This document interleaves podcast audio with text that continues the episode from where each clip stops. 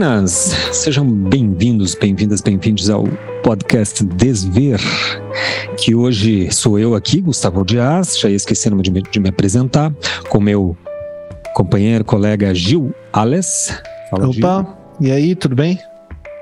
E hoje estamos de volta com um convidado para aliviar um pouco a nossa audiência, que deve, de certo, não suporta mais nos ouvir falar por horas e horas e horas. A gente sempre traz alguém aqui para balancear, né? É, é sempre um, um, um, personagem muito qualificado e que daí, daí assim, no conjunto parece que podcast Desver é excelente, porque, né? Ele aumenta o nível, assim, com esses convidados que a gente faz questão.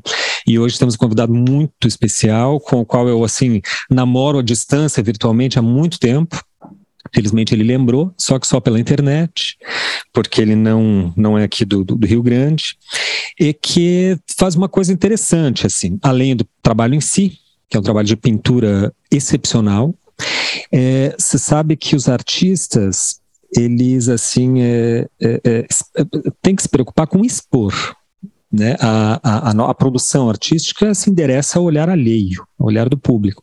Só que, assim, muitos artistas confundem o, o expor com expor-se, com se expor. Com o Caio é diferente, a gente teve muita dificuldade para encontrar alguma coisa na rede, mas os trabalhos dele se encontram facilmente. É assim que tinha que ser. Né? O trabalho fala pelo artista, o trabalho vem antes. Então, assim, é, eu vou passar a palavra para o Gil, para ele fazer dar as boas-vindas para o convidado, mas já vou apresentar aqui Caio Pacella, seja muito bem-vindo, obrigado pela presença, e vou te deixar em um encargo de depois se apresentar, você mesmo, para a nossa audiência aí. Obrigado, tá obrigado pelo convite. Mas... Bom, Caio, a, a, gente se conheceu numa exposição, um amigo em comum, o, o, o Renan, é, Renan Teles, é um outro artista também fantástico. E uh, o, o, Caio é, vive trabalhando em Niterói, é, é bacharel em pintura pela Universidade do Rio de Janeiro e frequentou diversos cursos, cursos livres no Parque Lage, é, e tem um trabalho assim voltado para a pintura e para o desenho. Daí dá para ver assim essa conexão com a gente aqui no, no Desver. E ele também mantém o canal Transversalidades no YouTube, que é um canal sobre com conversas assim com artistas contemporâneos sobre, sobre as pesquisas uh, no campo da pintura e do desenho. Então, como o Gustavo falou, o Caio tem um trabalho que impressiona bastante a gente, uh, tem muito a ver com a linguagem que a gente acredita, que a gente gosta, e tem um trabalho assim voltado para um tema em torno de comportamento de massa e como esse tipo de comportamento de massa uh, se relaciona, subverte, interfere nas ações do indivíduo, como o indivíduo retorna esse referencial de volta para o comportamento de massa. Mais recentemente, ele tem dado atenção para um tipo de uh, representação de imagens relacionada com expressões de fé em determinados é, sistemas religiosos cristãos. Então, tem tudo a ver com o meu trabalho também. O meu tema, esse último é, tema, foi assim que a gente se conheceu, na verdade, né? Eu mostrei meu trabalho para ele, assim, no celular, né, Caio? Falei, ó, oh, eu meio ali com vergonha, um monte de artista importante. Eu cheguei ali, mostrei, ó, oh, eu faço esse trabalho aqui. Tá? Ele olhou e falou, cara, é o mesmo trabalho que o meu, olha aqui, o mesmo tema, né? eu também trabalho com isso tal. E a gente ficou conversando lá um tempão. E daí eu chamei ele pro, pro, pro podcast aqui pra gente conversar com mais calma. Né? Então, Caio, a gente queria que você, assim, uh, fique à vontade para me corrigir alguma besteira que eu tenha falado sobre você aí. Uh, mas, além disso, assim, a primeira pergunta que a gente faz para qualquer convidado é uma pergunta sobre você, assim, tirando um pouquinho de lado o artista, ainda. E que você assim falasse um pouco de você num sentido assim de onde que você veio onde que você se criou como é que era assim seu pai sua mãe bairro que você morava como que você veio a se tornar assim o Caio uhum. bom primeiramente muito obrigado pelo convite Gil Gustavo poxa prazer falar com vocês é, o Gil eu conheço realmente há pouco tempo, mas a gente se trombou ali, né, pessoalmente em São Paulo. O Gustavo eu já conheço há um, alguns anos pela internet. É, então, obrigado pelo convite, prazer estar aqui. É, eu nasci no interior de São Paulo. Eu tenho 36, quase 37 anos, nasci numa cidade pequena chamada Espírito Santo do Pinhal. É, e aos 15 anos, bom, fui criado lá, né, até os 15 anos, é, numa família. onde? Fica, fica perto, perto de Campinas e é bem divisa com Minas. Entendi. Minas Gerais. É, eu tenho uma família grande, bastante grande, é, e pessoas voltadas, assim, bastante voltadas para para o que a gente chama de religião, né? Pessoas que são muito, muito devotas, é, é, majoritariamente católica e tudo mais. Enfim, aos 15 anos, meu pai pega minha família, traz todo mundo aqui para o estado do Rio, mais precisamente na cidade de São Gonçalo, e a gente fica aqui por um bom tempo. Eu, em 2009, me caso, vou para a cidade de Niterói. Então, basicamente, onde eu, é onde eu estou hoje, onde eu vivo, e eu trabalho, meu, meu ateliê fica em São Gonçalo. Recentemente, eu acabei vindo para cá de novo, numa história que eu vou é, esmiuçar daqui a pouco. E hum, eu estudei pintura, como vocês falaram aí, na UFRJ, né? Você falou na Universidade do Rio de Janeiro, mas é, é isso, mas é a federal. Tem a, ah, a estadual sim. também. Vou omitir é. Tinha o, o detalhe que Detalhezinho, é, identificava, tem, que identificava a coisa assim. Exatamente. As duas têm um curso de arte, né? Mas eu, eu fiz pintura na UFRJ, na Escola de Belas Artes da UFRJ, de ali entre 2006 e 2013. Depois uh, acabei indo para uns cursos ali do Parque Lage, que também foram muito importantes para mim mesmo. São dois lugares, até de certa maneira, bastante avessos, uh, mas que para mim foram essenciais e se complementaram. Né? A UFRJ tem essa. Uh, eu vou usar uma palavra ruim aqui, mas essa tradição da pintura é, e da técnica, do métier, da cozinha da pintura, como se falava muito lá. E o Parque Lage tem uma coisa mais voltada para.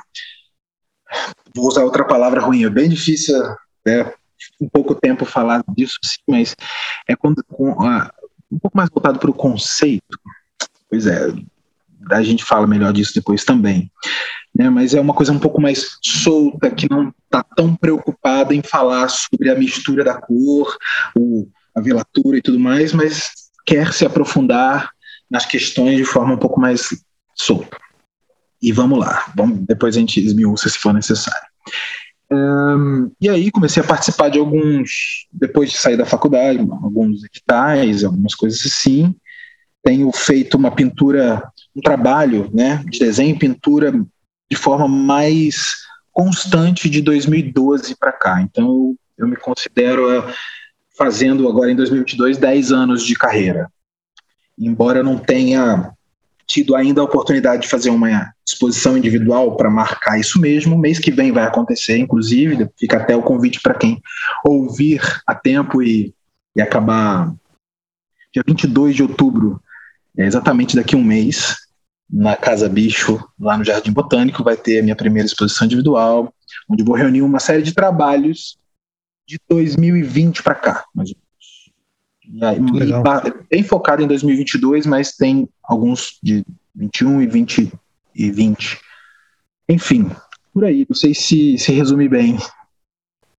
Diga lá. Não, tá ótimo. É, eventualmente a gente vai recorrer de novo ao, teu, ao passado de Caio Pacella e vai vir a coisa à tona, né? É, esse é o objetivo.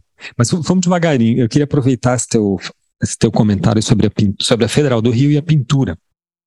Nós estávamos falando antes do, de botar para gravar que a, a UFRJ, a Federal do Rio e a Federal aqui de Santa Maria, que fica no interior do Rio Grande do Sul, talvez sejam as últimas academias, as universidades que ainda mantêm uma certa prática, uh, que, que mantém em atividade a, a, a pintura como métier como uma, digamos, uma disciplina é, que oferece, que se propõe a oferecer a técnica, uma certa formação técnica para os acadêmicos, né, para os alunos. Sim. De forma mais ou menos consistente, mais ou menos sistemática, mas até onde eu sei, essas são as, os dois últimos assim re, quase que resíduos mesmo, né? Porque as demais já a partir de 2000, 2000 2010 para frente foram assim convertendo seus currículos para uma abordagem mais é, da teoria pós-estruturalista ou teoria pós-moderna, ou, ou, de fato só, só teoria, né? deixando o campo da técnica, o campo da prática para uma como uma conquista individual. Então, né, como eu já ouvi falar de vários professores de academia, não, a pintura, a técnica, isso é lá fora. Aqui na academia é outra história. Uhum. Bom, a parte isso, acho o, o, o Caio, gente, tem uma trajetória muito interessante dentro da pintura é, da pintura contemporânea, vamos dizer assim, para delimitar bem o campo, aconselharia aí o, a nossa audiência que tem mais interesse nessa questão a ouvir o, o último episódio que a gente gravou.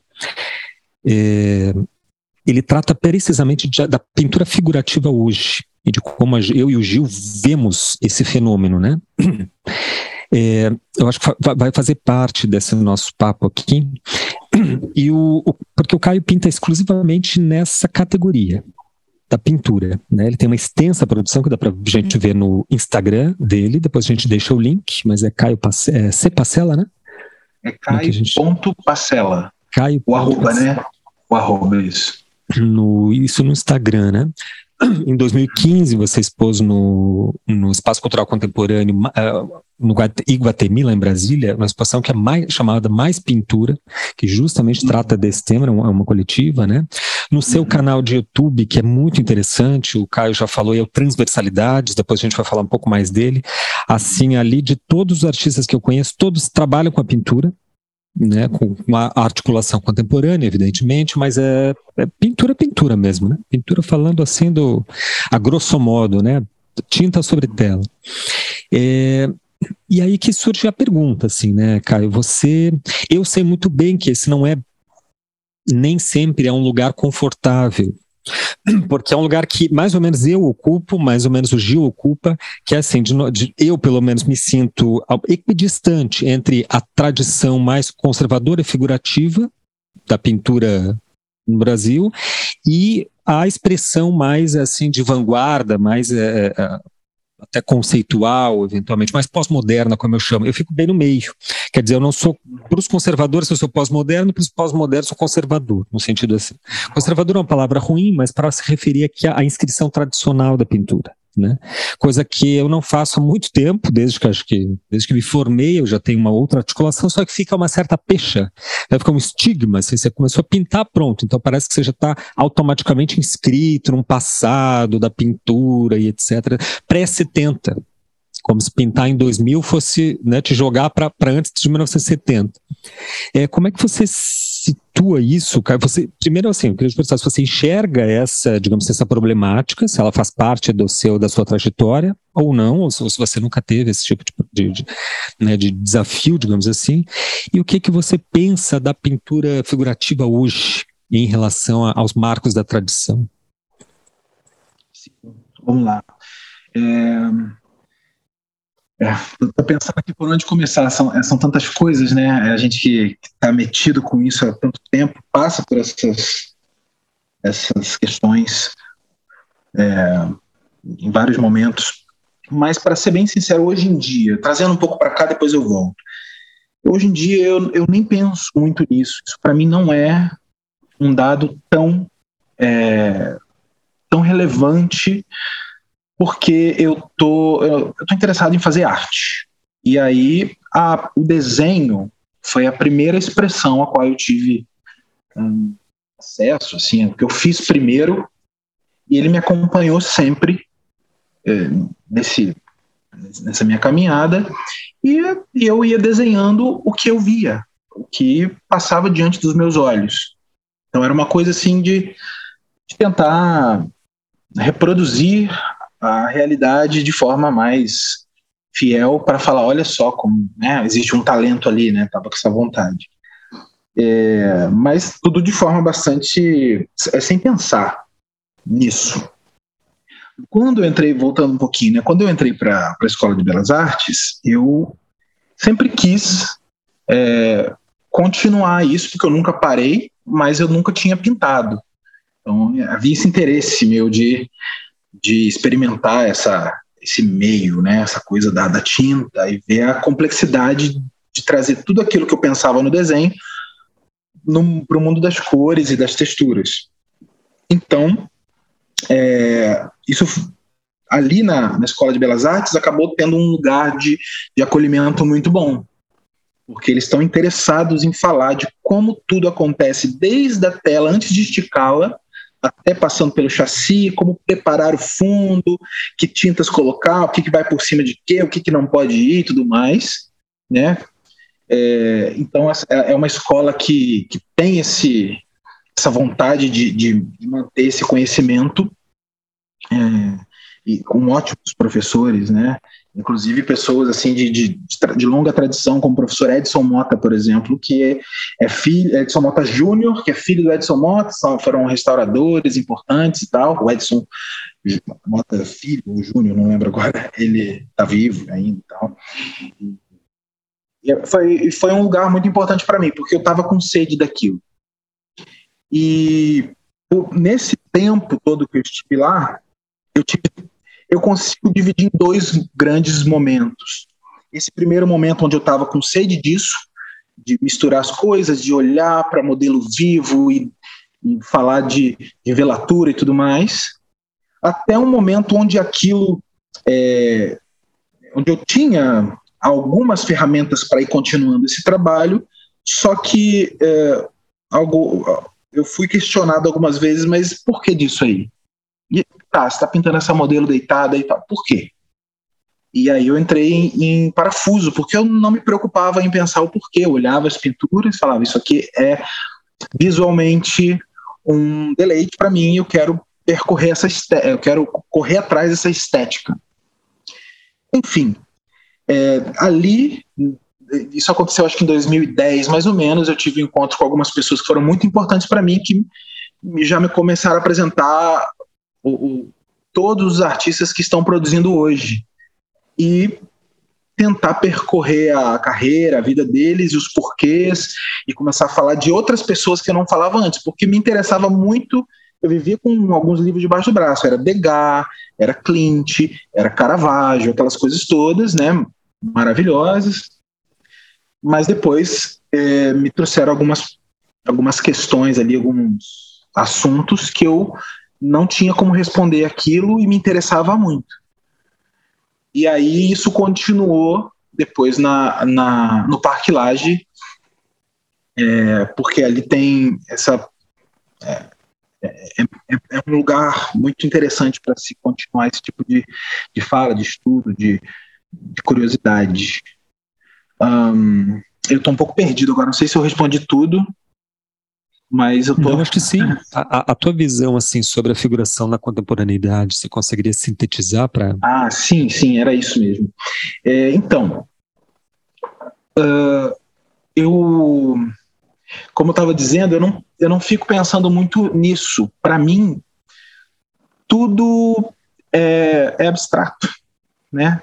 Tudo, a maneira como eu vejo hoje é tudo bastante abstrato. E aí, quando você vai, a gente trouxe a questão ali para dentro da figura, no momento que eu estou pintando uma cabeça, eu não estou pintando um olho, uma bochecha, né? Eu estou com a ideia daquilo, mas eu estou lidando com a bidimensionalidade, com a, aquela gosminha colorida que a gente chama de tinta, com um pincel, e a gente vai passando ali, fazendo formas e manchas diferentes, e a coisa acontece. É, vai juntando aquelas peças e vai, e vai trazendo para o mundo que a gente né, consegue falar: isso aqui é uma bola, isso aqui é uma cabeça, isso aqui é um fusca, isso aqui é isso, aquilo, e a gente vai definindo. Mas para mim é tudo cada vez mais é mais abstrato. A construção do todo ela é muito abstrata, ela resulta em imagens que eu vejo, eu encontro ou pelas quais eu sou encontrado. É, mas isso tudo não, não, não fica batendo na minha cabeça como figurativo ou não figurativo. Uma questão que eu não penso há muitos anos. Eu simplesmente vou encontrando os meus pares, as, as coisas que me interessam e vou continuando o que eu sempre fiz, sabe? Eu sei que para muita gente essa questão ela é muito importante, mas para mim ela realmente é, eu não sei, eu não, não tenho muito interesse em ficar discutindo, porque para mim hoje não é algo que eu pense muito. Simplesmente vou fazendo o trabalho, vou pensando no que ele implica, né? É, enfim, existe um lado para mim da arte que não é que não nasceu comigo essa ideia, obviamente, que é muito voltada para o espiritual e isso acaba uh, por tomar a frente né, o que esse trabalho suscita, não só de ideias, mas que tipo de sensações, que tipo de mergulho na subjetividade, na, na minha própria, na do outro, eu consigo dar né, esse mergulho, essa. É, a, minha vontade na pintura é, é, de me perder um pouco, não de me encontrar, sabe? Eu não tenho muito essa vontade de, de achar quem eu sou, nunca tive. É, hoje em dia eu tenho sentido, por várias razões que a gente vai chegar a falar, a, o incômodo de, de falar sobre um, um pouco sobre a minha história, porque ela a minha história começou a bater a porta. Antes isso não acontecia, mas agora ela tem. Isso tem acontecido muito. Mas acho que eu já estou entrando num outro assunto aí, não sei se tem uma pergunta voltada para isso. Não, é a gente não tem nada muito preparado assim. Pauta, né? De, é, não tem muita pauta não, assim, tem tem tem duas eu tenho um pouco de receio de sair falando. Não, tem um pouco de receio de sair falando muito. Não se preocupe com isso, muito pelo contrário, aqui a gente tem esse costume mesmo de Então vamos lá, eu quero entrar no assunto então do... já. Desculpa te interromper. Não, não, não, é isso mesmo. É, eu quero entrar num assunto que ele para mim hoje é importante e foi o que levou a, a, a gente conversar, a trocar ideia ali, mostrar trabalhos e tudo mais, né? É, como vocês falaram no início, eu sou uma pessoa que talvez não seja muito fácil de achar ali sobre a minha história, as coisas sobre é, o que eu passei, de onde eu vim, etc. É, mas, como eu estava dizendo agora há pouco, a minha história tem é, é, me visitado. Estranho isso, mas ela tem vindo, às vezes, como um. É, sabe, como um regurgito, assim, sabe? É uma necessidade de falar porque o corpo está tá pedindo. É, eu, quando me mudei aqui para o estado do Rio, na cidade de São Gonçalo, é, bem nesse período, exatamente no início, é, eu me converti ao. A, eu sempre fui cristão, por assim dizer, né? frequentava a igreja católica, etc.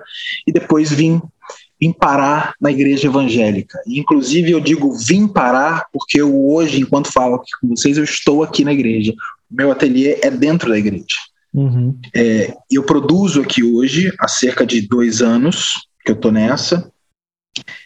É, e muito embora é um assunto que sempre foi muito delicado, difícil de falar, eu sempre neguei isso tudo, fazia parte da minha história, ou omitia, melhor do que negar, nunca neguei, eu omitia, até por receio de como isso seria recebido, por receio disso, disso poder travar o trabalho que eu estava interessado em mostrar. Eu, eu não queria, eu nunca quis que a minha história fosse à frente do meu trabalho, né? Me interessa mais produzir, mostrar, produzir, mostrar, trocar, falar, etc. E, o, e as coisas voltadas para mim nunca me interessavam muito em, em ficar alardeando. Mas uh, é, nesse período todo que eu estou aqui no Rio de Janeiro, 22 anos, né? Eu sempre frequentei um, uma igreja lugar chamado igreja evangélica, que aí tem várias nomes que a gente pode dar depois, né? Pentecostal, neopentecostal, é sempre uma bagunça isso, é muito difícil. Até principalmente no lugar que eu tô, isso não tem os limites bem definidos. Hum. Mas eu tenho pensado muito sobre essa, isso tudo, inclusive o lugar da religião, o lugar da espiritualidade, enquanto duas coisas completamente opostas. Meu trabalho quer falar disso hoje porque, enfim, é a minha história, né? Como eu disse lá no início, a minha família tem uma história com a fé cristã desde sempre, é um assunto muito importante. Inclusive, eu descobri na minha adolescência que eu tenho, inclusive, um grau de parentesco com uma figura importante é, do cristianismo, né, uh,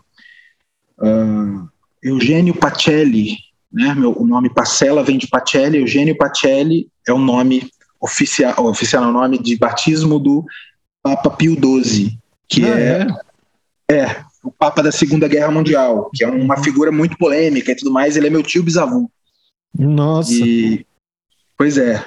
Essas coisas todas na minha vida ali, né, essas informações não tinham, não estão conseguindo passar batido. Então, trouxe ou eu deixei isso vir à tona no meu trabalho, mas é, isso é só um começo, assim, eu tô, eu tô muito nos primeiros passos.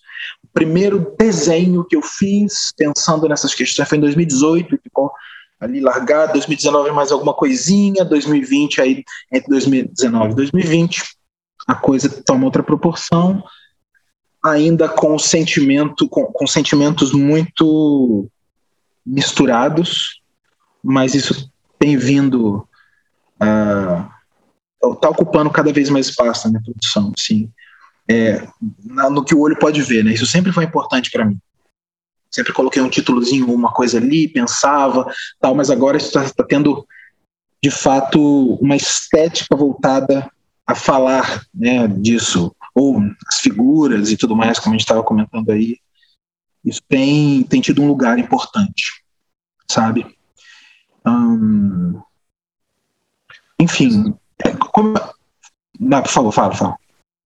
Pois é, é, isso realmente é bem interessante e é, uh, a gente pode também essas, essas, esses temas eles são uh, eles se intercalam bastante, né, no, no trabalho. O tema e a, e a, e a forma e a, e a linguagem e não tem nenhum motivo para a gente falar só de um assunto e não, não voltar uhum. depois, né, Gustavo? É, mas, mas esse é o tema que, que, que me interessa bastante em arte. Minha pesquisa em história da arte uh, tem a ver com isso, né? Foi é, a minha pesquisa tem a ver com uma, uma abordagem uh, em história da arte a partir da teologia da libertação, uh, como como um, quase como um método assim para pensar a arte. Uhum. E é,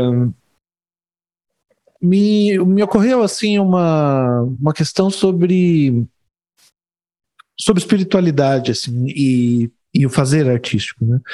Eu me lembro e de fato essas duas coisas são bastante a, a espiritualidade, espiritualidade e religião são duas coisas muito distintas, assim.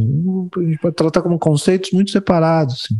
Religião tem a ver um pouco mais com a institucionalidade, com a relação institucional que você tem ali na como membro de uma organização religiosa que é, se organiza de uma determinada maneira, o lugar que você ocupa ali e tal tal. E espiritualidade tem a ver com a prática de uma religião, assim, né? Como, enfim, alguns teóricos desse, definem desse jeito a prática de uma religião no, no sentido de que aquilo que você faz e, e o teu é como que o teu mundo interno. Eu tenho dificuldade de dizer assim como o mundo interno, como é que parece que é individual, e eu acho que espiritualidade é tudo menos individual também.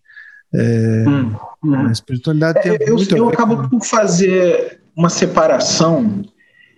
Estou falando muito por mim mesmo, quero interferir nas definições que cada um tem, mas o cristianismo, para mim, né, hoje mais do que nunca, eu percebo que está irremediavelmente ligado ao que aconteceu do quarto século para cá com Constantino, aquela coisa quando começam a se é, institucionalizar, criar templos e tal em nome de Jesus, em nome de Cristo e etc. E toda a relação do indivíduo, da subjetividade de cada pessoa em relação ao divino e tudo mais acaba por se pasteurizar e, e tudo isso vai se transformando em algo é, rasgado, assim, coisas meio falhadas. E para mim a espiritualidade, segundo Jesus, é uma coisa muito diferente do que eu entendo é, por igreja, né? A espiritualidade segundo Jesus, Jesus que não fundou nenhuma religião, que não construiu templos, não pediu para que se construísse, etc. Vai por um caminho que eu tenho me encontrado nesse caminho. É, e foi por, até por experiências, primeiro, por experiências pessoais muito dolorosas, assim, muito marcantes, ali por 2019, mais ou menos, e eu que já estava muitos e muitos anos dentro da instituição igreja, né, e fazendo muitas coisas ali dentro, me casei ali, é, a minha sogra, que faleceu há muito pouco tempo, ela, ela era pastora de, dessa igreja aqui, né? E, enfim, eu, eu tive um. Não só um. Eu percebo que tive um, uma experiência, um encontro com o divino, com o transcendente, como quiser chamar, é, como também uma transformação na maneira de pensar, assim, né? Muito, muito chamam de conversão. Então, uhum. mesmo depois de muito tempo me, me, dizendo como convertido, eu sinto que, que fui encontrado depois, nesse momento de angústia e tal, pela, pelo ser divino, através de pessoas, através de, de pessoas que hoje têm prazer de chamar de irmãos, assim, ou até mesmo de pais, né, pessoas próximas que me acolheram, me ouviram, e aí eu aí eu pude ver Jesus, né, agindo tal na minha vida mais, enfim. Eu tenho é, é, é, fogo, cara. Eu tenho um receio grande de falar sobre isso. Eu começo a gaguejar, eu tô aqui com a mão suando, porque isso uhum. para mim é, é, muito novo. É a primeira vez que eu falo Fica à vontade, viu? Que todo episódio a gente fala de religião. O Gil traz essa questão o tempo é, todo. A gente já entrevistou teólogos aqui. Eu acho que a última, a última convidada nossa foi uma teóloga fantástica. Uhum. A Não, pois é, mas não é algo nem que eu, eu esteja nervoso mas eu entendo vocês, essa é uma coisa minha mesmo não eu entendo essa angústia porque a gente o, o evangélico ele tem um mundo ali dentro, né? E a gente aprende a. Eu fui criado como evangélico, né? Desde, desde a infância.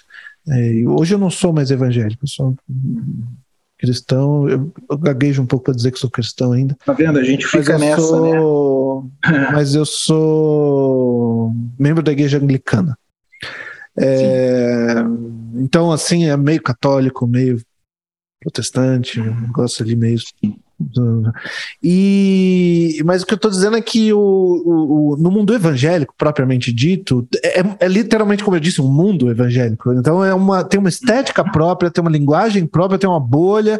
Você nem é muito incentivado a ter muitos amigos fora da igreja. E, e aí você acaba é, se envolvendo num processo de alienação no sentido, no sentido próprio de uh, ter como que ter dois é, dois sujeitos, assim, tem um ali dentro da igreja, tem um outro fora, e não no sentido fácil, de, né? é, não, eu não digo num sentido hipócrita de você ter uma moral dentro da igreja, eu outra moral. Eu digo assim que porque, tipo, sabe, quando estou no meu trabalho, eu não preciso falar da igreja, não preciso, sabe? Hum. E, é. e, aí, quando esses mundos, eles se, por algum motivo, eles se é, juntam, a gente olha e fala, ixi, peraí, quem que eu sou aqui? né? Porque eu sei muito bem é. que eu sou lá, na igreja, eu sempre sei uhum. que eu sou aqui no meu trabalho. Agora, se juntar os dois, eu já não sei muito bem quem que eu sou mais. Assim. Isso. É, se na vida, no geral, a gente está sempre construindo personas, né? A gente nem não é 100% o que a gente é em lugar nenhum, acho. Hum, muito mais difícil quando a gente acaba por entrar num, num lugar e ali tem um modus operandi que te constrói de certa forma e no mundo afora outras coisas, outras urgências vão aparecendo e você vai também tendo que lidar com aquilo. É, ainda assim, eu, eu tenho também dificuldade porque essa massa, né, que não se sabe a forma dela, mas chamada de evangélicos, ela eu não consigo mais vê-la como um monolito, assim, como uma coisa única. Ah. É, é, é, muito diverso. Eu não chamaria nem de mundo evangélico, é um universo né, de pessoas que estão ali crendo em um texto e a figura de né, uma trindade única, mas a, é muito diverso, é, é extremamente diferente de um lugar para outro. Imagina, se nós somos diferentes entre nós, essas coisas também acontecem, essas instituições, esses lugares. Então eu tenho, eu tenho para mim assim, eu, eu, nem conheço muito é, esse universo evangélico. Eu conheço quase nada, nunca me foi interessante visitar as igrejas como tantas pessoas uhum. fazem. Ah, eu fui na igreja de fulano, eu fui lá, aí eu vou visitar porque lá é o pastor X, isso não me interessa, né? isso nunca me interessou. É, e aí a gente, nossa, eu vou falando, vai passando tanta coisa na cabeça, né? É, mas um, eu, eu, eu sei que o lugar onde eu tô é um lugar que, assim como qualquer outro, é cheio de contradições eu estou sempre lidando dentro de mim com essas contradições, com as minhas e com as que existem aqui ao meu redor. Né? Existe sempre essa batalha que a gente vai travando pelo que a gente quer, pelo que a gente acha, pelo que dizem que tem que ser. Uhum. Mas, é, como eu falei, né, embora seja um lugar chamado de igreja evangélica neopentecostal, é, eu hoje me importo muito com a comunidade de pessoas que se reúnem para falar de algo em comum e trocar experiências. Uhum. E aí, claro, vão ter discordâncias mil, e aí que me interessa, e aí fica bom. Porque é um lugar onde se diz amém para tudo não é bom. Não me serve. Nunca pois me é, esses, esses rótulos, eles são. Eles atrapalham muito. E, e quando e, e, principalmente quando a gente trata eles com preconceito uh, e, e, assim eu sempre eu falo de preconceito diferente de discriminação é, eu falo de preconceito de uma maneira muito tranquila, assim, como, como parte de, um, de qualquer hermenêutica, assim, a gente não tem como saber tudo sobre tudo de cara. Então você parte de um preconceito, vai estudando um pouquinho, tem um pouco mais, de, um pouco menos de preconceito, estuda mais um pouquinho, e sempre vai ter um pouco ainda de faz parte do, do modo como a gente conhece as coisas, né? Você bate o olho na pessoa e já faz uma leitura. Uh, e com, com os evangélicos não, não é diferente o modo como uh, as pessoas veem. É, mas mesmo essas categorias, quer dizer, se fala os evangélicos, não quer dizer nada. Para quem entende do assunto, você é. o, o, cara olha e fala, tá quais? Do, do que, que você está falando? O que você falou não quer dizer nada, absolutamente nada, quando você diz os evangélicos. É, é. Você precisa me especificar um pouco mais é, é para eu entender do que, que você está falando. É, e até mesmo hoje tem aplicações. Tem uma cara, né? Infelizmente, hoje tem uma cara. Quando se fala dos evangélicos, se imagina uma cara, inclusive, está representada Sim, mas não é verdade, né? Isso. Não é, não é. E tem essa relação tem política. Ser. E tem, mas, mas quando você desce para categorias específicas, é, como você disse, né, uma igreja evangélica tradicional, uma igreja pentecostal, uma igreja neopentecostal, ou uma igreja, uh, enfim, e faz essas, esses recortes, para ser mais preciso, mesmo assim tem, uh, de novo, é, quando vocês olha para o tema de maneira muito rasa, tem um, uma pressa, às vezes, para fechar conceitos que atrapalha muito. A própria, a própria ideia dos neopentecostais, eu acho que tem entre igrejas, as igrejas neopentecostais, tem algumas que são é, e eu, eu diria que a maior parte delas que são negócios, empreendimentos, ah, empreendimentos, claro. empreendimentos de boa qualidade, assim, que dão muito certo, vista, empreendimentos que dão muito bom retorno, empreendimento exatamente. de sucesso. É, e, e, e, o equívoco, e, e, eu acho isso assim uma, uma um, uma coisa que me entristece, assim, porque eu acho que a religião não deveria ser motivo, não deveria ser produto de consumo neoliberal. Mas, uh, mas daí a gente se adianta e olha para a relação dos pastores, né, de alguns pastores neopentecostais com Bolsonaro e fala: ah, então os neopentecostais são de direita. Naturalmente de direita tem tudo a ver com o neoliberalismo, a ideia neopentecostal. O Christian Dunker fez um artigo extenso sobre isso. É, a ideia de religião como produto de consumo individualizado, voltado para o enriquecimento do, da própria pessoa, tarará. É, é, então tem muito a ver com a direita. Mas daí você conversa com sociólogos que estudam os evangélicos a fundo, eles vão olhar e vão falar, amigo, vai lá ver quem é que esses neopentecostais estavam apoiando é, na, na era Lula. Era o Lula. É, e assim, agora eu, a gente já sabe, a gente tá, já está ouvindo notícia de conversa dos neopentecostais, esses grandes, com o Lula de novo, porque eles já viram que o, que o Bolsonaro vai perder, o Lula vai ganhar, e eles vão para. Os, os neopentecostais são centrão. Eles estão onde é, tiver o dinheiro, sendo... onde tiver o poder. E, por outro lado, a gente sempre teve um preconceito de que o, as igrejas tradicionais, particularmente os presbiterianos, que os presbiterianos são o quê? A gente olha para eles com, como assim? Como se fossem mais importantes, porque são, é a tradição que no Brasil fundou universidades, fundou a Universidade Mackenzie, fundou a Universidade Metodista, é uma elite, né? É, é uma elite. E aí você olha quem são os pastores que foram é, é, ministros do Bolsonaro e que se envolveram com corrupção. São pastores presbiterianos, não, não são os neopentecostais. Então, é. esses rótulos e essas categorias elas servem para muito pouca coisa. Você tem que, para falar do assunto, você tem que. Mas eu acho que interessa um pouco menos, Caio, a gente falar do. Uhum disso me interessa um pouco mais falar do trabalho de arte. É, e eu não estou falando de sair da religião, não, muito pelo contrário. É, é, é quer dizer, na verdade, sim, sair da religião e voltar para a espiritualidade. Uh, e, e, eu estou pensando aqui na experiência da pintura como forma de espiritualidade em si. E eu não sei se isso tem a ver com o com, com seu trabalho, com a sua experiência com a arte ou não. É, me ocorre uh, desde o Rosco, uh, como um pintor que voltado para espirit a espiritualidade, assim, meditativa e um trabalho silencioso, assim, o oposto que a gente faz, né, no, com, com com, com figuração.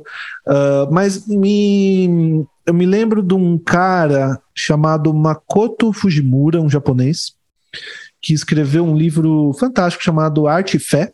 É, é, eu, só, eu só tenho, acho que ele não tem em português, mas ele escreve assim uma teologia da arte, mais ou menos. E o ponto dele é que o, se Deus é um Deus criador, o próprio ato de criar é um ato de fé. E é um ato que hum. tem a ver com, é, com essa natureza uh, e essa relação com a espiritualidade. Então, ele associa assim a fé com a imaginação, ele associa a ideia da é, criação, claro, isso, já tem assim meio que desde Agostinho, mas a ideia da natureza como criação de Deus. Então, se eu estou é, é, pintando um corpo humano, é um corpo humano que Deus criou, e isso tem assim uma beleza e tal. Uh, que vem daí, isso bom, isso é da tradição da teologia sobre teologia e arte, né, quando se junta as duas coisas. Mas tem para ele, e ele fala isso de maneira muito pungente, uma experiência assim uh, transcendental mesmo no ato de fazer o trabalho artístico. Uhum. É, tem alguma coisa, tem alguma coisa a ver para você? Para mim é, é, é, é, exatamente isso, né? Porque um, o exercício de fazer arte, né, ou essa busca pelo fazer, ou, o definir dentro de nós o que pode vir a ser arte, essa busca por esse, por esse ser chamado arte, é um grito do espírito através da matéria. A gente está manipulando coisas para buscar o que é metafísico, que está além do visível, né? Eu não me lembro quem já li isso, mas não lembro quem. Não sei se é o Kiefer, acho que foi antes dele, que falava né, que o visível é só um suporte para o invisível, por aí vai. Então a gente vai tentando tatear, através do mundo da matéria, outras realidades, o que está além, né? Sempre se fala isso, né? Que a arte é o além da vida, né? Que vai além do, do mundo, da experiência. Nossa. Mas ela é completamente física. Então a gente encontrou essa maneira de, de buscar é, uma experiência é, né, extrasensorial através de, ma de material, de tudo que, né, que é pó, que é formado aqui por é, carvão, pigmentos aí e tudo mais. Então isso não, isso é algo para mim muito potente, muito verdade, é, pelo menos enquanto enquanto experiência do fazer é algo que, que faz muito sentido para mim. A gente tem, né, a, a ciência vem aí discutindo muito cada vez mais, né, a física quântica falando e vou usar essa palavra assim, descobrindo ou talvez discutindo a existência de realidades outras e simultâneas à nossa, né? Inclusive, quando eu penso sobre isso, eu vejo que a, a espiritualidade e a ciência elas se encontram lindamente, né? Porque a gente está o tempo todo buscando o que transcende, né? Falando de outras de outras realidades não visíveis, não palpáveis, e, e é o que eu tenho procurado é, tatear no meu trabalho. Né? Eu não gosto nem de definir muito o que, que eu estou fazendo, porque eu também não sei direito. Uhum. Mas, mas é tudo parte desse, desse universo que, que compreende múltiplas possibilidades de ser. Então isso me interessa para continuar no assunto e ao mesmo tempo voltar para a arte, fazer um par e passo, porque acho que esse assunto não vai mais não vai mais descolar desse episódio, mas eu acho que isso é bom, até para esclarecer muitos dos mal-entendidos, preconceitos que vocês mesmos têm, têm levantado aí, né?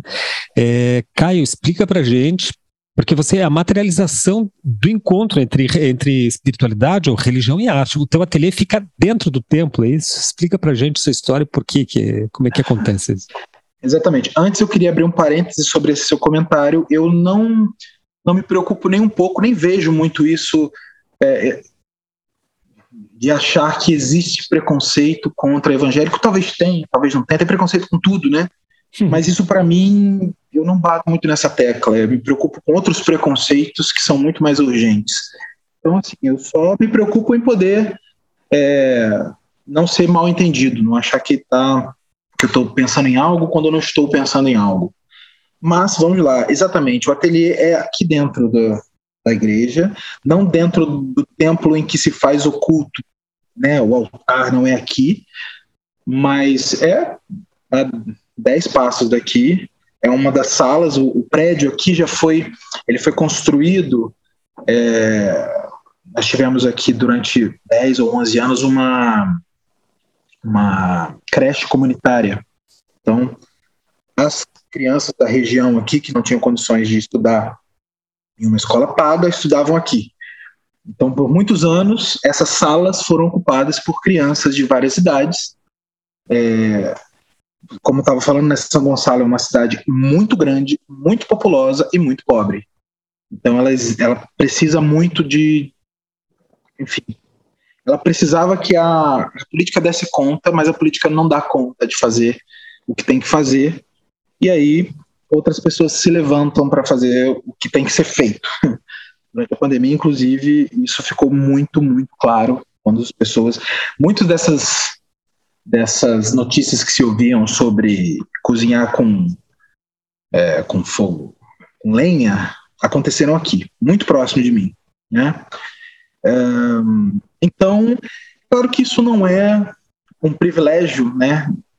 Tão meu, assim, acredito, pelo menos não dentro da história, né, porque muitos artistas têm, tinham uma relação muito direta com a, com a igreja, né? Uma relação é, de trabalho e tal.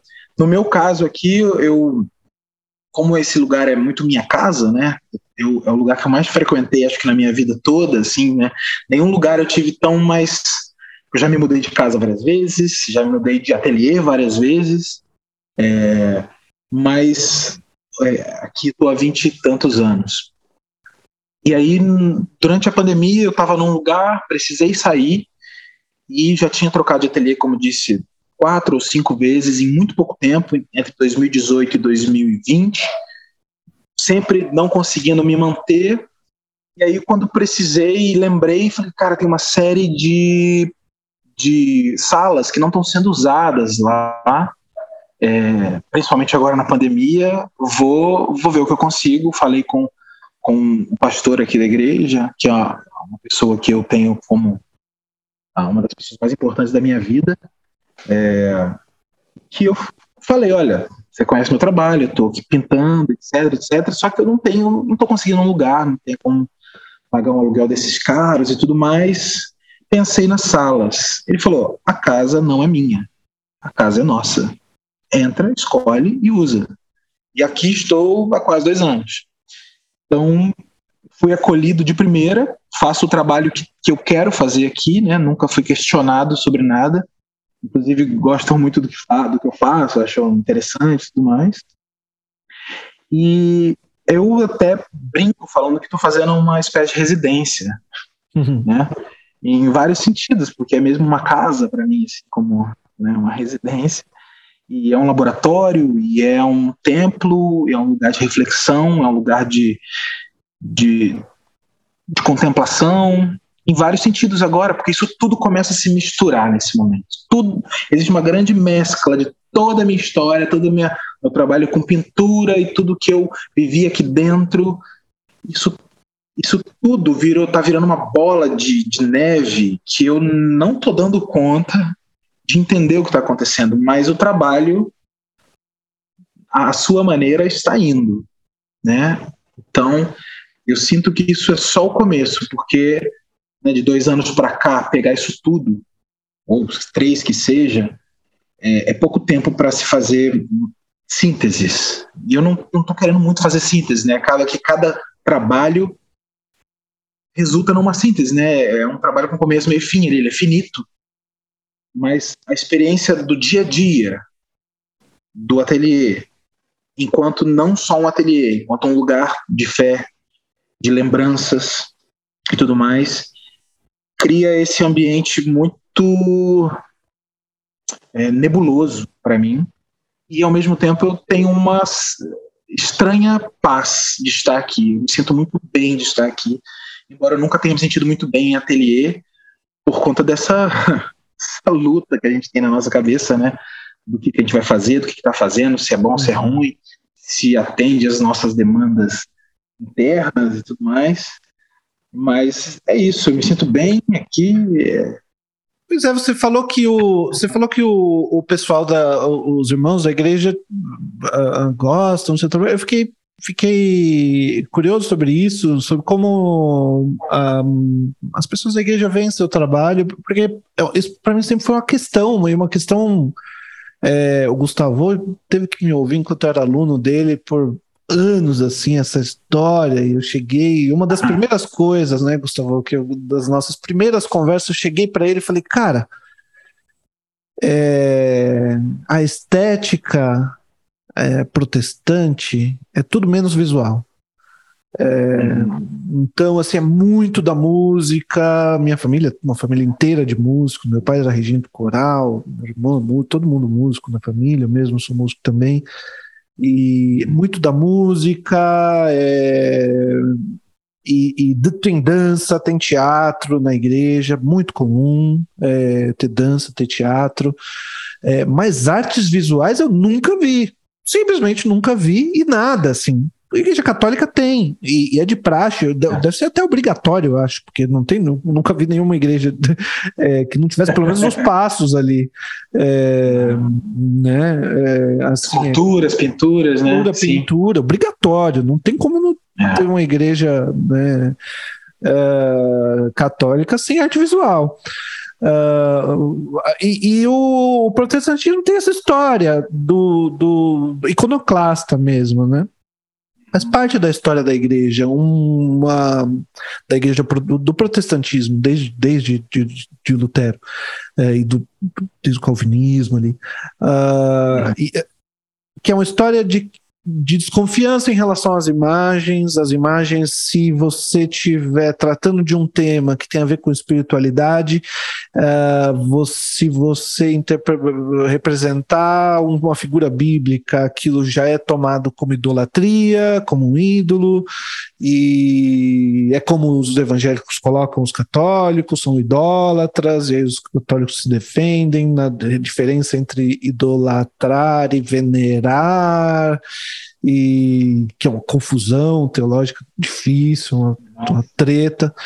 É, mas mas me interessava isso como questão, que é tipo, cara, qual que é a linguagem visual do protestantismo, então, e da igreja evangélica, e particularmente da igreja evangélica pobre, da igreja evangélica de periferia, que é o, o lugar onde eu fui criado, né? Uh, porque você tem, assim, na visualidade evangélica, pelo menos dois lugares. Tem um lugar que é meio que shopping, assim, de igrejas grandes, bem acabadas, muito bonitas, mas que tem uma cara de shopping, né?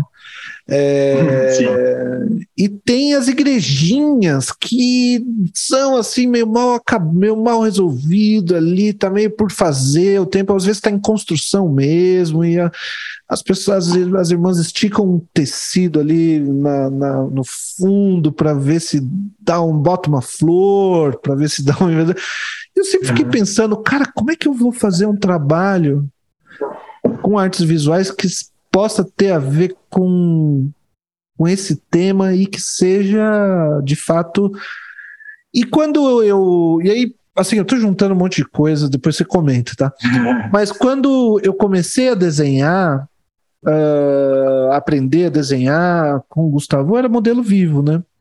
E, e aí eu comecei, comecei a fazer esse desenho e colocar né, no, no, Instagram. E imediatamente, até hoje eu penso isso. E, tipo, cara, eu tô botando uma mulher pelada aqui no, no meu perfil. Pô, eu acho que minha tia, quando vê isso, vai ficar assim. Pô, que, que esse moleque tá botando as mulheres peladas aqui? É, e o teu trabalho tem nuda. Né? É, Sim. E, e, puxa, você, você tem um trabalho com figuração é, é, do corpo, é, assim, muito muito qualificado, né? Eu vi no, no teu Instagram, assim, uns... Ah, ele tá mostrando para os para quem não tá não tá vendo, a gente não tá nem gravando. Ah, vídeo, incrível né? esse tá trabalho. Um trabalho está, no, tá no perfil, não, né? Não, não tá. Esse, tá nessa, esse vai estar tá no individual, ele tá guardadinho aqui para ah, depois. Só, né? Tem um sketch Nossa, dele. Incrível. Do... Tem o sketch dele, né? Ele é bem grande, exatamente. E, mas eu ia comentar que eu vi ali uh, um trabalho de 2010, 2013, uh, 2010. Um óleo sobre tela de 2010, que era um puta trabalho, assim, é, bem feito, sabe? De nu, assim. É, E, pô, eu não consigo imaginar assim um. Eu, eu não consigo me imaginar fazendo um trabalho assim dentro da igreja evangélica. Pois é. Eu gosto dessa eu gosto dessa bagunça aí, eu gosto minha, minha cabeça também fica pensando um pouco nisso e nunca tive travas, né? Eu, vamos lá, eu vou passear por tudo isso que você falou, vou tentar. Primeiro, né, quando a gente fala dessa diferença de igrejas shopping tão iluminadas quanto uma farmácia, um negócio assim, né, branco e tal, tudo, tudo muito sem mistério ali dentro, no físico, e fica muito na palavra tudo que vai ser é, imaginado, né? Eles né, mexem muito com a imaginação. A Bíblia é contada, ela é esmiuçada, cada palavra é saboreada para você transformar aquilo em história dentro da sua cabeça e tudo mais. E, enfim, a diferença dessas maiores para as menores, né? Num geral, assim, eu entendo e compreendo e, e, e concordo com essa com esse lugar que a gente vê de uma fé mercantil, de uma fé pasteurizada, de uma fé comercializada, e a gente vai trazer mil nomes aí, uma fé capitalista, de uma fé menos da liderança e mais dos fiéis em si, das pessoas que estão ali numa busca sincera e é, muito das tripas, assim, muito interna, uma busca desesperada por algo que está fora daqui, dessa realidade tosca.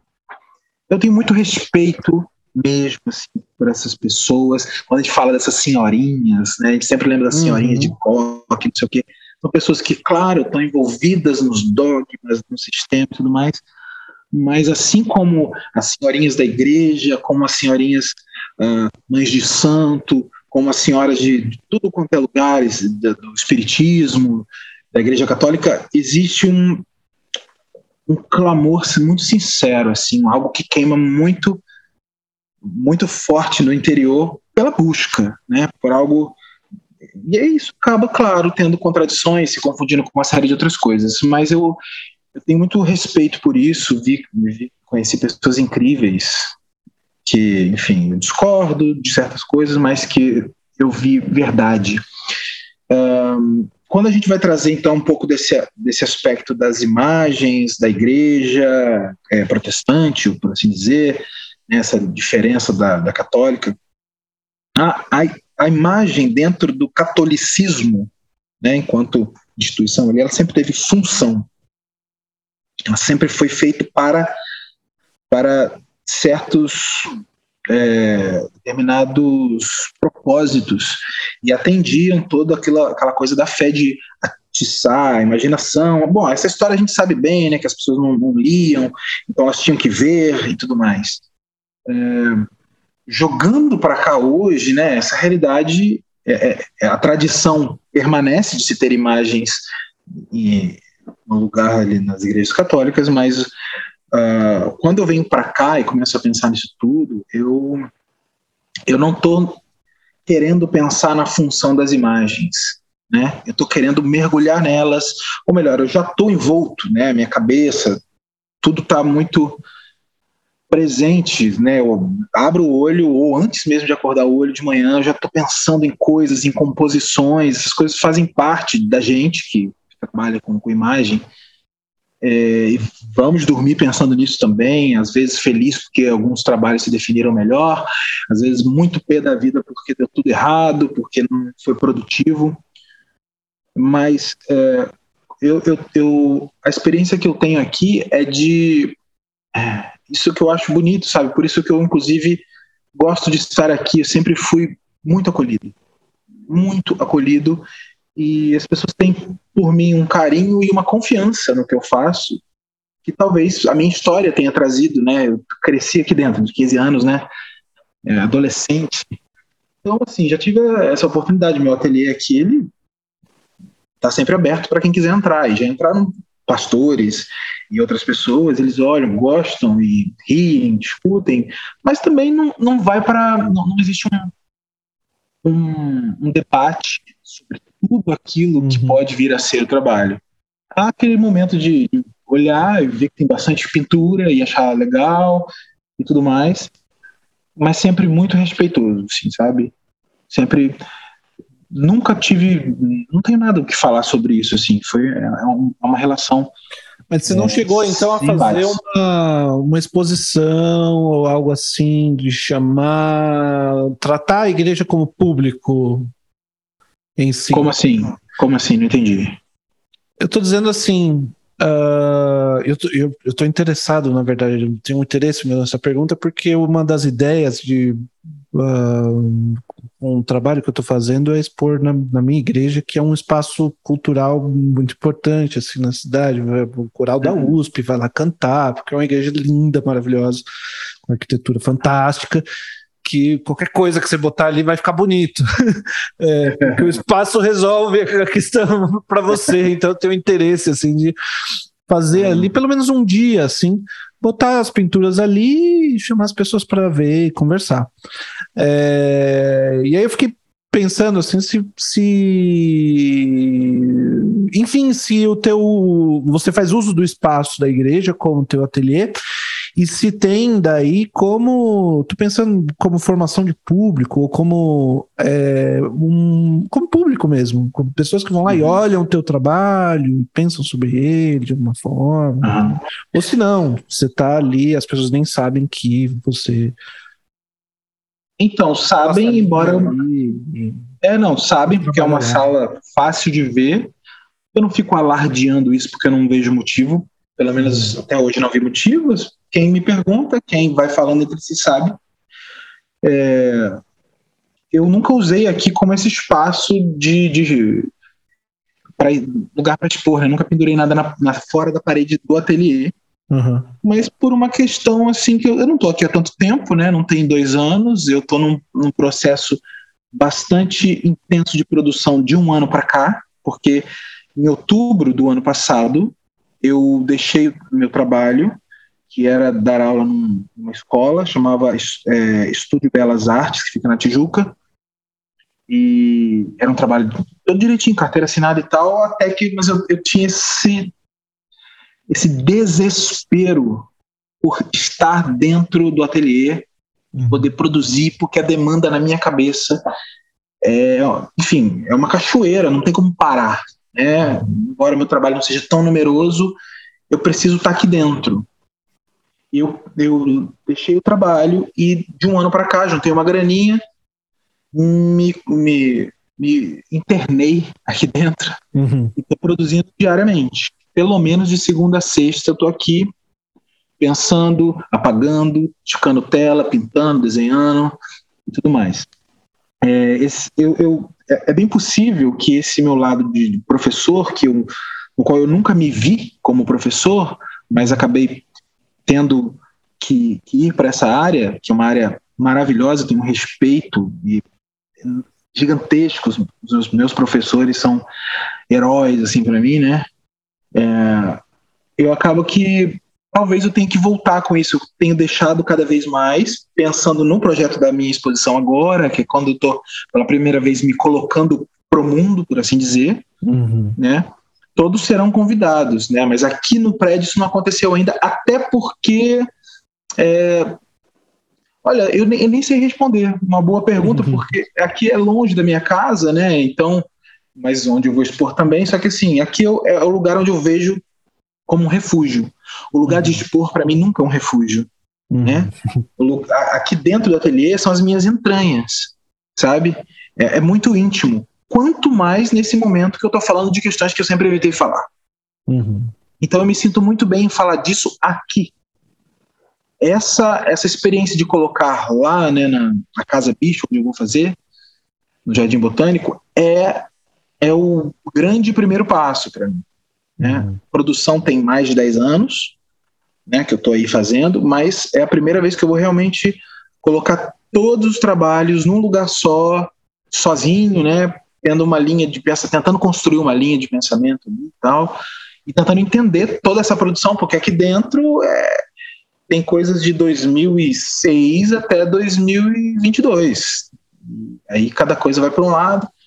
Eu vou tentar entender isso tudo, é viver essa experiência de colocar na parede e ver o que acontece. E claro, vou chamar as pessoas daqui, que são maravilhosas para mim, e chamar todo mundo, né? Eu quero mais aquilote. o que vai acontecer eu não sei, mas aí as pessoas aqui, eu realmente trabalho com, com nus, com figura de animais, tra uns trabalhos mais antigos é, faziam, é, retratavam, por assim dizer, né? Bonecas desmembradas. Eu gosto de trabalhar com a estranheza, com aquilo que foge ao pensamento tão bom, pensamento lógico a gente está sempre negociando com ele, né? Mas aquilo que, que atende a uma demanda do olhar muito rápida, né? Eu gosto que daquele daquele olhar que se demora, então eu estou procurando isso, né? A estranheza é um algo que me ajuda muito. Quanto mais eu mergulho nesse mundo do que é transcendente, isso vai talvez fique mais evidente. E aí a, a relação que eu tenho com as pessoas é tranquila. Nunca tive nenhum problema, nenhum questionamento mais duvidoso, assim, que estranho isso, né? Que, que não de Deus, isso. Nunca tive nada disso, assim. Caio, você tem um, a gente já mencionou um canal no YouTube que é onde você desenvolve ali um, programa, né, chamado Transversalidades. É, eu sei que ali são todos pintores, né, todos artistas, mas é, é, eu queria que você explicasse, falasse um pouco para a gente do, do que, que se trata, a que, demanda, a que demanda que esse canal está respondendo, se nasceu mesmo de, de, uma intenção sua e a que, e que, e que transversalidade se trataria nesse caso aí? São, são transversalidades entre artistas ou entre temas? Como, o que te interessa mais ali?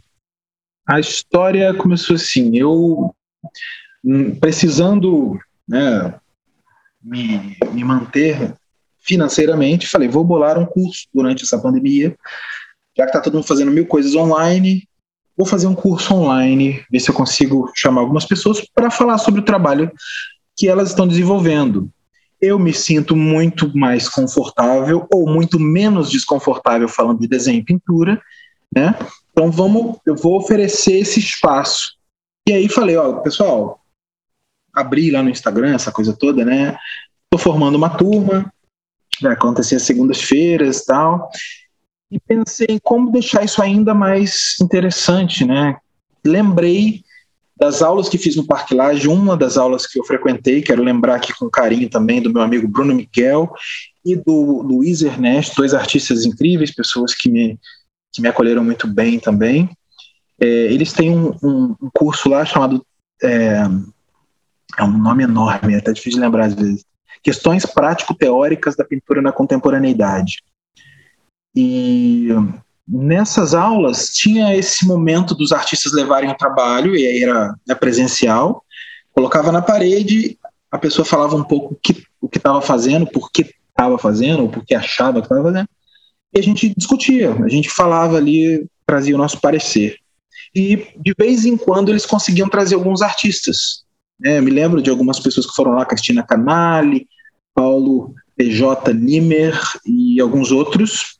Eu achava aquilo muito fascinante. Pegar uma pessoa que está trabalhando né, a mil por hora, ela para, traz um pouco do trajeto dela. Eu sempre gostei disso. Quando eu fiz o curso, eu falei, vou tentar fazer isso, já que é online, fica mais fácil convidar alguém de Belém do Pará, de Recife, de Brasília, do Rio, São Paulo, do, qualquer parte do sul que seja, né? Paraná, não sei o quê. E aí eu falei, bom, vou tentar. Vou começar com pessoas que eu conheço, já tenho intimidade para isso, e chamar para essa turma, para falar para a turma. Mas eu pensei, se eu for falar só para a turma, pode ficar um pouco limitado. Por que não fazer aulas abertas, até para trazer mais alunos, mais pessoas para discutir, para ver a, a, enfim, para participar da aula. E aí a primeira pessoa que eu chamei foi a Marcela Cantuária, né? Talvez todos conheçam aí, uma pintora é, maravilhosa, muito querida. Nessa ocasião eu ainda não gravava. Foram duas as duas primeiras aulas que eu, que eu fiz, eu não gravei. Foi com a Marcela Cantuária e com o Felipe Sabino, ambos da Escola de Belas Artes, pessoas que estudaram comigo. É, mas eu pensei, eu preciso gravar isso. Eu preciso de onde de gravar. E logo pensei, pô, se eu gravar, por que não fazer um canalzinho no YouTube? Vai botando lá. Foi assim, foi acontecendo. Isso tomou uma proporção, está tomando uma proporção tão grande, né, pelo menos para minha pessoa, né, eu tenho tudo tão pequeno aqui assim, e, que isso tomou frente. O curso praticamente não existe mais e o canal continua. E eu, eu trazia um artista por, por mês, e agora eu vou tentar trazer dois, quem sabe três por mês, para movimentar mais, porque isso está é, isso está se espalhando, né? É um canal muito pequeno ainda, poucas visualizações, mas as pessoas têm falado comigo, isso tem sido legal. E eu vou, fui percebendo quanto isso foi se tornando um lugar de escuta é, e de, de, de, troca. As pessoas que estão ali, muitos são pintores, pintoras, artistas que estão começando ou já têm algum trabalho, eles querem saber como o artista que aquela pintora, por exemplo, como a Marcela, que eles gostam tanto, como aquilo começou. Hoje ela está expondo numa, num, tudo quanto é lugar, né? Então, é, como, isso tá, como isso começou? Então, eu chamo o artista e falo, ó, vamos do início. É, mostra aí seus trabalhos, os primeiros que te interessa mostrar, e vamos fazer uma linha do tempo. E a gente continua, e a gente, né, vai, vai a pessoa vai trazendo, vai mostrando, as pessoas da sala ali participam um pouco, isso é gravado e vai para o YouTube. Então tem sido um momento de, né, como eu falei, de escuta, que traz uma experiência que as pessoas, algumas pessoas têm sede, porque eu já tive essa mesma sede. Nas pouquíssimas oportunidades que eu vi um artista falando, alguém é, dizendo como começou, como ali no, no Bruno Miguel, ali no Parque Laje, isso me fascinava. Eu falei, bom, se, se não interessar para ninguém, pelo menos para mim interessa muito. Então, vamos lá.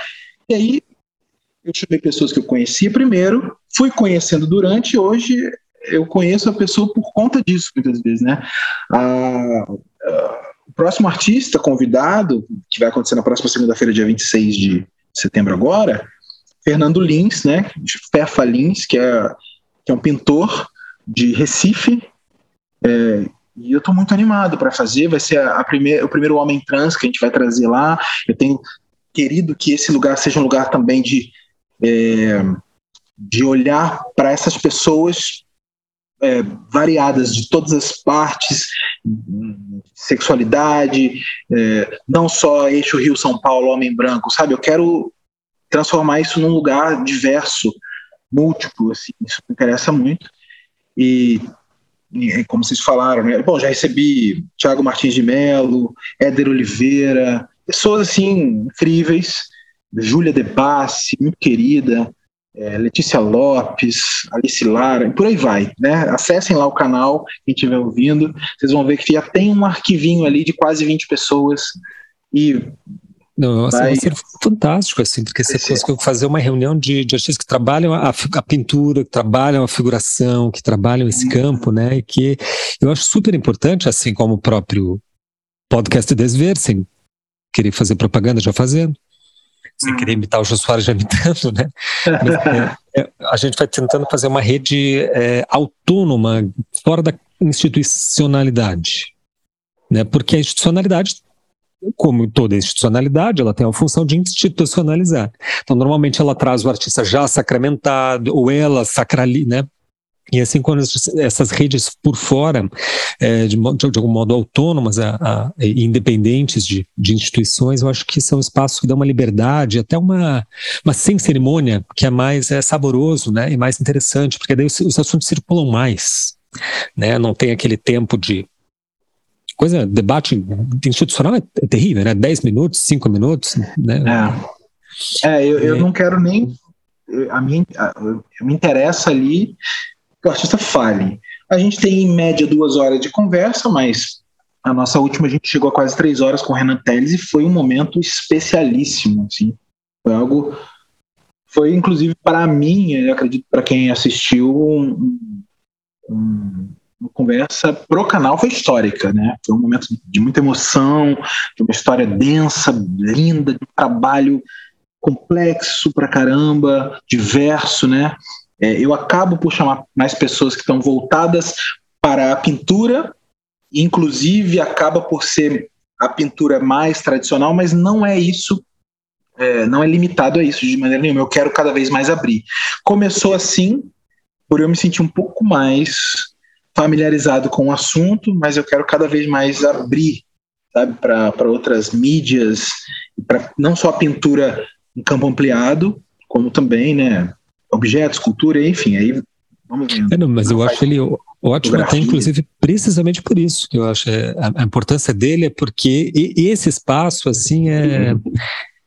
Eu sei que não foi intencional, mas ele é, é, é, difícil acontecer, justamente porque eu acho que a, as próprias instituições estão mais voltadas para o campo expandido, etc, etc. A pintura sempre, sempre, sempre sinto falta. E acho que, que, a, que as pessoas em geral sentem falta, porque é óbvio, evidentemente, que a pintura é mais dialogal. Né? Uhum. Ela queria diálogo, queria identificação, é evidente, né? Então acho que as pessoas sentem um pouco de falta. Eu acho que o canal é, é, ele cumpre uma função importante ali. Tá? Acessem lá, gente, no canal, no YouTube, você digita Caio Pacela Transversalidades, tem que entrar, tem que procurar assim, né, Caio? Transversalidades, Caio Pacela. É, coloca Transversalidades e, e, talvez o nome do artista que você esteja procurando, que também pode ser, né? Tipo, Transversalidades é, Davi Almeida. Vai achar lá. Legal. Que pena que o da Marcela não foi gravado, né, cara? Uma pena. Marcela Cantora é tão legal. Muito também. Talvez chamar de novo. Faça de novo, é. Talvez é. de novo. Agora ela tá, né, mil. Vamos ver. É. Vamos ver se a gente consegue. Ela tá famosa agora, né? Agora, agora não sei se você vai conseguir tão fácil assim. Exatamente. Foi lindo. Foi um momento maravilhoso. Foi, inclusive, por todo mundo está sabendo que não está sendo gravado ali, né? Ou nem ficar pensando sobre isso, foi muito íntimo, assim, foi muito gostoso, as pessoas ficaram muito à vontade para perguntar, para participar. Mas tem sido, de modo geral, tem sido assim. Eu, como a gente avisa que vai gravar, mas sabe, sabe que não é ao vivo, a coisa flui, flui uhum. tranquilamente, assim. É um espaço bom, bom mesmo. Eu tô felizaço de estar fazendo isso. Que massa. Deixa eu puxar uma, uma derivação aqui do papo que a gente já tinha comentado antes, fora da, fora da gravação, que é o seguinte. Uma coisa que sempre me, que sempre me, me, me interessou muito, me, deixa assim instigado, é esse campo da figuração lá na, aí na Federal do Rio. Uhum. Aí o Caio disse assim, vocês, eh, ele, ele não estava uh, on record ainda, ele disse assim, não, que tem uma, tem uma relação lá com a Academia Imperial. E é evidente, pela primeira vez, Caio, isso me veio à cabeça, eu nunca tinha pensado nessa relação, mas é óbvio, não é possível que a Academia Imperial não ia ter deixado um lastro para a Escola Nacional de Belas Artes e esta, por sua vez, não, não ia ter deixado lastro nenhum para. Porque tem, tem artistas que fazem, um, que ligam uma coisa a outra. O Lídio Bandeira de Melo, por exemplo, que eu sei que é muito próximo do da Luana Manhães, do Ateliê A2, de, né? E, portanto, Isso. daquele grupo ali de pesquisas com Ulisses Bossolan, a Marta Werneck, etc., que eu acho maravilhoso, assim, sou, sou, sou fã de todos eles. Eu, ah. O Lídio faz uma, uma, quase que um link da Escola Nacional de Belas Artes até o, o, a Federal, né? Porque ele já tem alguma idade, né? E não é pouca, e continua Sim. trabalhando, vivo, e recebendo pessoas no ateliê, e produzindo, etc. Você acha que tem uma conexão, uma cadeia geracional, assim, Marcelo, que, que daria para a gente dizer assim, esse foi aluno desse, foi aluno desse, foi aluno lá do Vitor Meirelles, do lado Rodolfo Amoedo? É, essa, essa árvore genealógica, por assim dizer, eu não sei bem, não. Eu não sei, eu posso até estar tá dando mole aqui de não falar algo muito óbvio. É, é claro que tem, por exemplo, tem um professor lá chamado Edson Mota, filho, ou Júnior, que eu realmente me lembro agora, que é um baita de um, de um restaurador, que é filho do Edson Mota, pai, que também era dali. E deu aula para o Lídio, né? O Edson Mota, pai. Pode ser, é. é tem tudo a ver, é, acho que sim. Então, são pessoas muito importantes ali dentro que, que tem. É, a, a, escola, no geral, né, como eu falei, né, é, a, a antiga Academia Imperial de Belas Artes, ela foi uma escola fundada no Rio pelo, por Dom João VI. Uh, e ela era no Museu Nacional de Belas Artes, onde é hoje o Museu Nacional de Belas Artes, era a Escola Nacional de Belas Artes, se eu não me engano, era assim que chamava. E depois, mas se eu não me engano, nos anos 70, alguma coisa ali durante a ditadura, essa escola foi mandada, catapultada lá para a Ilha do Fundão, que acaba por ser, é, hoje, na nossa visão, um grande problema. Né? A gente fica literalmente ilhado na Ilha do Fundão, é, um lugar muito distante da, da cidade. Foi proposital, é. né? Só, só um detalhe. A, a, a ditadura justamente Totalmente. jogou para lá porque era os artistas, né? Totalmente proposital. E, e, não sei por que não retornou, porque, enfim, é, tem as questões de dinheiro, né? Esses problemas todos aí que, que enfim. A, Ilha do Fundão hoje ela é um lugar enorme e, de certa maneira, é, bem abastado, porque tem ali o campus de engenharia, a galera ligada ao petróleo e tudo mais, da Petrobras, está tudo por ali. Mas a, a Escola de Belas Artes, ela hoje ela está sendo jogada de um lado para o outro há muito tempo. É, ela enfim, já passou por maus bocados, né? Recentemente, a, acho que pelo menos dois grandes incêndios e o, o lugar onde ela está sediada é no prédio da reitoria, onde é o prédio mais, mais tradicionalmente da arquitetura, da FAO, da Faculdade de Arquitetura e Urbanismo, e a gente está meio que ali emprestado, né? Eles emprestaram espaço para a gente. O principal espaço de prática da pintura lá dentro, né, de ensino, é o chamado Pamplonão, que é um espaço enorme. É, poderia ser muitíssimo maravilhoso se não tivesse tão largado também. A gente faz a gente, né? enfim, vou me colocar na história, a gente faz e fez o que pôde ali para manter aquilo de pé, é, para a gente continuar pintando continuar discutindo e produzindo, mas tem essa dificuldade mesmo, assim. É, uma parte hoje da Escola de Belas Artes está usando outro prédio, um pedaço do prédio da, da Escola de Letras, então é tudo muito bagunçado e tem joias ali dentro, sabe? Todos os estudos e provas para professor e tudo mais que Rodolfo Amoedo, enfim, toda essa galera fez, Portinari, quem passou por ali, tá tudo lá, no museu Dom João VI, que fica lá no sétimo andar, escondidinho, tipo uma reserva técnica, mas assim, maravilhoso. Ninguém tem visto umas, umas reproduções, se não me engano, um torso de Belvedere. Uhum é, que era absolutamente fantástico. Ele estava naqueles patamares entre as escadas, entre um lance de escada e outro tem um patamar, né? E ele assim ao léu, assim, Sim, aquela é, visão é, me marcou muito. E aquilo ali é uma como é que chama mesmo? Uma, uma cópia não, é uma é, fizeram uma uma cópia a partir do, Deus, do original, eu acho, né? Uma, é do original. É uma das é. poucas cópias do original que existe. Não sei se é a única. Mulage. Pode. Poucas. Oi? Mulage. Que é Desculpa, como... não te ouvi. É como, mulagem, né? Que chama quando você. Quando a cópia é feita mulagem. a partir do. É, Sim, é, eu não conheço esse nome, mas é exatamente isso. E molde. No, Era essa palavra. É, é mulagem que lá no, no Instituto de Artes da URGS, onde eu estudei, tem duas, assim, absolutamente fantásticas também, que são. É, e, enfim, é que não se faz mais hoje em dia, não se deixa mais fazer. Os caras iam lá, botavam molde na própria escultura. Exatamente, Exatamente. e é isso mesmo. disso tirava e fazia uma, uma outra. Até dividir uma, em peças. Fica, fica perfeita, assim, é uma cópia perfeita. Não, é, é sensacional, é uma coisa incrível. Tem algumas peças lá, aliás, tem muita história dentro da, da Escola de Belas Artes ali que está se perdendo por falta de cuidado, são joias, assim, sabe? É claro que é, se a gente for discutir isso, os modos de como a gente tem falado hoje, dessa coisa decolonial e tudo mais, a gente pode chegar a certos lugares, falar e, e ver, falar sobre o valor daquilo, se tem ou não tem, mas enfim, um valor histórico tem, tá lá e é muito forte, muito presente e, enfim, tá lá sendo corroído pelo tempo, assim, não que esteja jogado no chão, mas também não, não se tem condição de manter aquilo ali em, em bom estado, como um museu uhum. manteria, sabe? É uma pena, é uma pena porque é um lugar que tem tentado é, se manter por conta da energia das pessoas que estão lá, né? Muito menos por quem gere aquilo ali, mas muito mais por essa energia assim fortíssima das pessoas que estão entrando, estão querendo fazer, né? Sim. Mas ela cumpre esse papel de algum modo, né?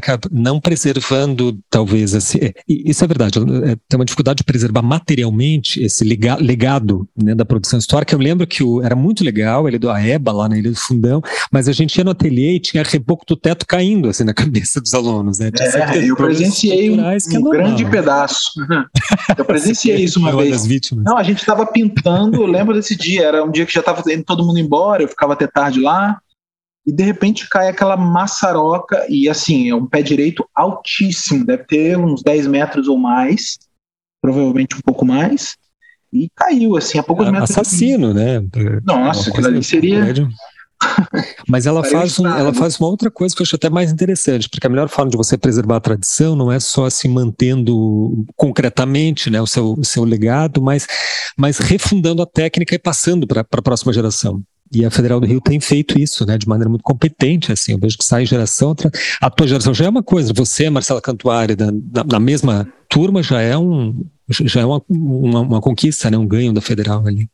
É, a gente ali é, é, é, é uma questão até bastante a gente discute isso, mas a gente, eu nem sei se eu sei muito bem o que eu penso a respeito. Eu gosto da técnica da pintura, eu gosto de estar metido com tinta. E quando eu vou a museus, eu amo ver como aquilo foi resolvido. Eu falo, cacete, como é que esse cara fez essa merda? Eu preciso saber. Porque isso não é possível que eu não consiga reproduzir isso hoje, porque é mais difícil de ver e tal, né? Então eu gosto disso, né? É uma coisa que me interessa muito. É, ah, vamos falar de preparação, o que, que vai craquelar daqui a 100 anos, o que, que não vai que tipo de sobreposição de material eu posso fazer. Vamos falar de grisaille, né, grisalha, que a gente chama aqui no Brasil. Vamos falar de verdátil, vamos falar... Eu gosto disso. Isso, tem, isso é totalmente Europa, essa tradição de pintura de, de 500 anos. Né, mas eu gosto disso. Mas aí é uma coisa muito minha, né, uma coisa que, que eu vou brincando aqui e tal. E o que eu vou fazer com isso é, é que é o, o meu né, o meu pulo do gato aí, por assim dizer. A Marcela já tem um tratamento completamente diferente, uma pintura muito direta, né? E eu a via desenhando compulsivamente quando a gente estava lá, e ela que é uma pessoa muito expansiva, fala alto, assim, tem um jeito muito próprio dela, é, e o mais quieto, cada um à sua maneira, nós dois muito diferentes de personalidades, de maneira de tratar e ver a arte e tudo mais, mas a gente ali junto fazendo mil coisas. E não só eu, eu e ela, né? Quantas pessoas eu posso lembrar ali? Você lembrou do, do Lícios e da Marta, que são pessoas que me ajudaram bastante também, são queridos. É, tantos professores, Marcelo Duprá e Frederico Carvalho, eu poderia lembrar de vários aqui, é ruim que a gente vai esquecendo, mas né, Lourdes Barreto, amor da minha vida, muito querida. É, enfim, é uma passagem ali, é uma história que se constrói, né, a gente fica ali alguns anos, pelo menos quatro, dentro do ateliê horas pintando. Então, assim, é o primeiro contato com um ateliê de verdade, assim, que a gente vai ficar lá e a gente tem que tentar fazer a coisa acontecer, né? Então, enfim, é, é bem prazeroso, assim, foi, foi uma experiência sensacional. Legal, legal. bom ouvir um, um, artista falando disso ainda, ainda falando disso, né, de técnica, de tinta e de... É. Bom, Caio, antes de a gente queria falar um pouco, queria que você falasse assim, fizesse um, um jabá aí da tua exposição, que vai ser a primeira individual, né? Falasse um ah, pouco é. mais e convidasse aí a nossa audiência. Mas antes disso, eu vou encerrar fazendo uma pergunta que a gente costuma fazer aqui a, ao final dos programas, hum. que é a pergunta fundamental da psicanálise, uma temática que a gente gosta muito e aborda sempre aqui na, nos, nos episódios, né? A pergunta original é uma pergunta que Lacan pega um, enunciado a partir de um conto, conto, se não me engano, chama O Diabo Amoroso, é isso, né, gente? Uhum. E onde o demônio faz uma pergunta, que é a que voi? O que você deseja? Um, olha, não estava esperando a pergunta. Vamos lá. Falar de desejo é difícil, mas é necessário.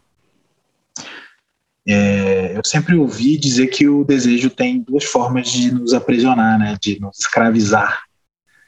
Uma é não deixando que a gente o realize nunca, e a outra é justamente deixando para que ali nasça um outro desejo e a gente continue desejando.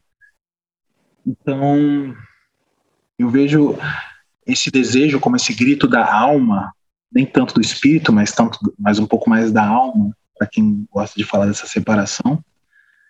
É, mas um anseio que, que eu tenho com o meu trabalho hoje mais do que nunca é de trazer uh, tudo aquilo que a gente entende por, por amor.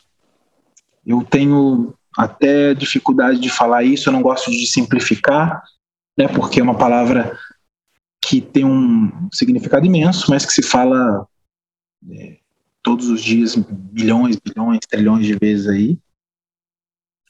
Mas o, o meu trabalho, é, ele nasce em mim como uma necessidade física e ele não quer ficar só nisso. Então, se todo o meu trabalho tem a ver com relacionamento, para falar do outro, da nossa relação, né, do amor enquanto eros, talvez, ali, né? É, que o desejo é não é não ser tomado por mim mesmo e conseguir enxergar a diferença do outro e conseguir amar isso. Conseguir, talvez, de, talvez não, conseguir desejar isso. Conviver com a diferença do outro, com uh, aquilo que eu não sou mas que posso vir a ser, ou mesmo que não seja, que eu ame enquanto estiver pré, próximo, né, o meu próximo. Acaba que eu, eu tô ligado a isso, né? A minha vida foi falar disso. Amar o próximo como a ti mesmo. Acho que. Caio, eu queria te fazer uma outra pergunta para a gente encerrar. Que é a seguinte: Pois não. O que você deseja?